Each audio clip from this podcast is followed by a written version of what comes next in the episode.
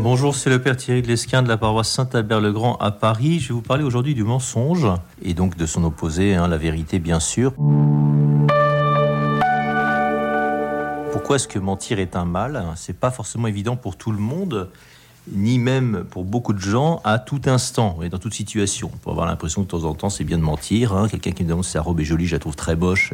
Est-ce que c'est joli? Je lui dis bien sûr que c'est joli. Non, voilà. Une entorse faite à la vérité, ce qui peut ne pas être seulement en parole et en acte. Voilà ce qu'est un mensonge. Hein. Vous pouvez sourire par hypocrisie, vous pouvez euh, poser des actes qui sont de l'ordre de l'amour, qui sont en fait pas conformes à l'amour. Différentes formes de mensonges. Et saint Augustin nous, nous apprend qu'il ne s'agit pas forcément de vérité ou de fausseté des choses. Hein. C'est des choses peut-être vraies et néanmoins je mens parce que je crois qu'elle est fausse, ou bien quelque chose peut être faux et je, je ne mens pas parce que je crois que c'est vrai. D'après la Bible, donc, la vérité est essentielle. Pourquoi? Eh Bien parce que Dieu est vérité, qui nous a créés à son image. Nous sommes créés pour la vérité. Amour et vérité se rencontrent. Le mensonge chez l'homme est une tâche honteuse, Siracide 20 on peut difficilement imaginer que Jésus, qui est la vérité, ait évidemment jamais menti, qu'il est notre modèle à nous chrétiens par excellence. Jésus n'a jamais menti, même pas pour un tout petit mensonge, il n'a jamais fait ça. Pourquoi est-ce que le mensonge est un mal? Parce que Dieu est la vérité qui nous a créés pour être la vérité, dans la vérité bien sûr, mais de manière plus immédiatement euh, pragmatique, en ce monde, qu'est-ce qui peut nous, nous, faire comprendre que le mensonge est un problème? Eh bien, si je ne peux pas m'appuyer sur la parole de l'autre, je ne peux tout simplement pas vivre en société. Hein. Je ne peux pas faire confiance à l'autre dans sa parole. La parole est dénaturée alors qu'elle sert à véhiculer un message authentique. la règle d'or suffit à le comprendre. Ne fais pas à ton prochain ce que tu veux pas qu'il te fasse, fais à ton prochain ce que tu veux qu'il te fasse. Nous avons besoin d'avoir confiance dans la parole de l'autre.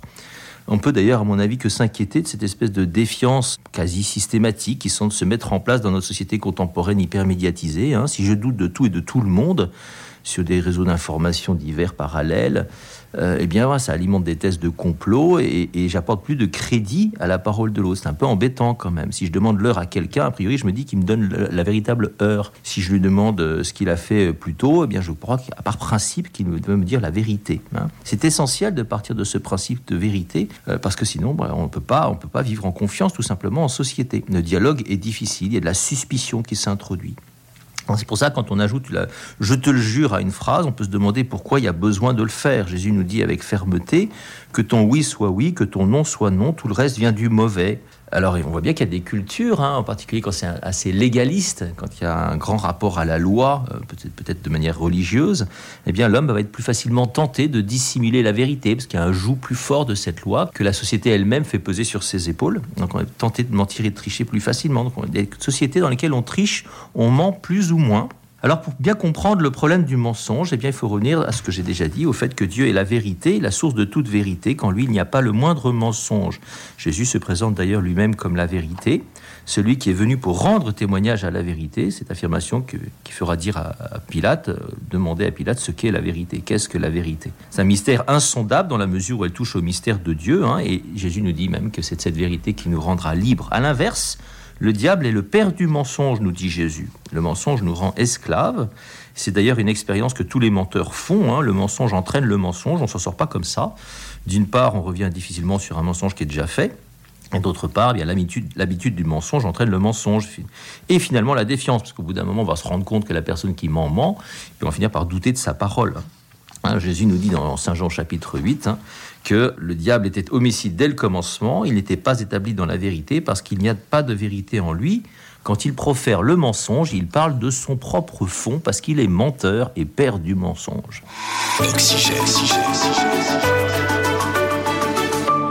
Voilà, il y a dans le mensonge une perversion du langage humain qui est fait pour transmettre la vérité.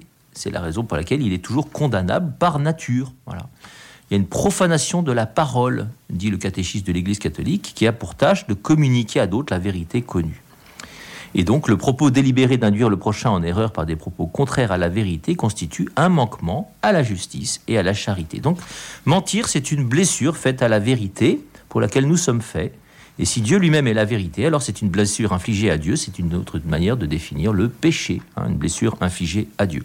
On peut aller plus loin que ça en disant qu'à la racine même du péché humain, il y a le mensonge en tant que refus de la vérité. Hein, on voit très bien d'ailleurs dans le péché originel au chapitre 3 de la Genèse, eh bien que le diable ment. Voilà, il trompe Adam et Ève en leur faisant croire qu'ils seront comme des dieux, leur faisant penser que Dieu ne dit pas la vérité, qu'il veut garder son propre pouvoir pour lui. Le menteur se trompe, nous dit saint Augustin en fait, quand il pense que son mensonge n'entraîne pour lui aucune conséquence fâcheuse. Hein. Ce que dit saint Augustin, c'est que le péché est plus fatal à l'auteur du péché qu'à celui qui en est la victime. Si je mens à quelqu'un, mais en fait, celui qui va avoir le plus de problèmes dans ce mensonge, c'est moi qui mens. Hein. L'homme est fait pour la vérité.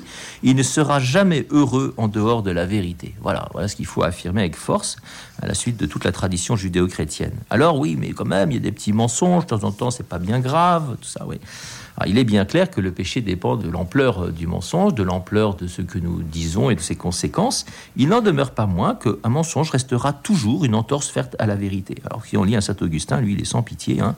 Il vous dit que de toute façon, tout mensonge est toujours mauvais. Hein. C'est comme ça, c'est réglé. Alors je vais vous lire un petit passage de Saint François de Sales que j'aime bien.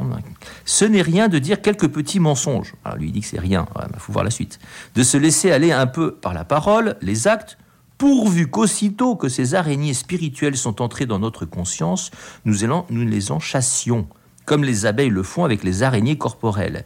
Mais si nous leur permettons de rester dans nos cœurs, ou même que nous nous plaisions à les y retenir et les multiplier, bientôt nous verrons notre miel perdu et la ruche de notre conscience empestée et défaite. Vous voyez, Benoît XVI nous disait qu'être plongé dans la vérité et donc dans la sainteté de Dieu, cela signifie pour nous accepter le caractère exigeant de la vérité. Il y a un combat pour la vérité. Alors, est-ce qu'il y a des mensonges légitimes, comme l'histoire de la robe euh, pas jolie, que je dis être jolie tout à l'heure, que j'évoquais? Eh bien, toute vérité, certes, n'est pas bonne à dire, mais la Bible nous dit clairement, Siracide 7, garde-toi de toute espèce de mensonge. Job 27, mes lèvres ne prononceront rien d'inique, ma langue ne proférera pas le mensonge, etc., etc. Hein, le mensonge est mauvais dans son genre, disait saint Thomas d'Aquin. Eh bien, dans un monde Benoît XVI à nouveau, dans un monde où le mensonge est puissant, eh bien la vérité se paye par la souffrance. Voilà, c'est comme ça. Celui qui veut éviter la souffrance, la garder loin de lui, garde loin de lui la vie elle-même et sa grandeur. Il ne peut pas être un serviteur de la vérité et donc un serviteur de la foi. Le martyr, littéralement le témoin, hein, c'est celui qui est témoin de la vérité précisément. Donc tout mensonge est un péché en soi, évidemment, même si la gravité dépend de la nature de cette faute. Une intention bonne, hein, comme on le pense beaucoup aujourd'hui, comme aider le prochain par exemple, ne rend ni bon ni juste un comportement en lui-même désordonné. La fin ne justifie pas les moyens, dit le catéchisme de l'Église catholique. Alors on pourra objecter qu'il y a des cas limites, hein, évidemment, c'est vrai. Le mensonge peut devenir un péché particulièrement léger dans certaines situations, il n'en demeure pas moins que c'est une faute que Jésus n'aura jamais commise, lui. Hein. vous voyez, pensez à l'exemple du moment où on veut lui faire euh, dire qu'il faut payer ou pas l'impôt à César, et on ne sait pas trop comment il va répondre, et puis espèce de pirouette extraordinaire, hein, il dit, montrez-moi une pièce, à qui appartient cette tête? C'est César, eh bien rendez à César ce qui est César, à Dieu ce qui est à Dieu. Il faut que nous croyions qu'en toute situation, l'Esprit Saint nous inspirera quelque chose de juste à faire, en toute situation, même critique, et il est bien clair que celui qui ne compte que sur ses propres forces sera souvent tenté de mentir, et qui succombera vraisemblablement à la tentation. Alors, faut finir par dire que ne pas tout dire, c'est pas forcément mentir, et de temps en temps, il faut ne pas dire quelque chose. Euh, Hans Urs Balthasar nous expliquait la chose suivante au sein de l'amour, tout doit être dévoilé de ce que l'amour exige, et tout doit au contraire demeurer caché de ce qui pourrait le blesser, l'animer ou le menacer de mort. En temps, il faut bien se taire. Ce n'est pas la même chose que mentir. Voilà. Je conclue simplement en vous disant que la confession, c'est par excellence le lieu de la vérité, où on renonce à toute forme de mensonge. Bonne journée.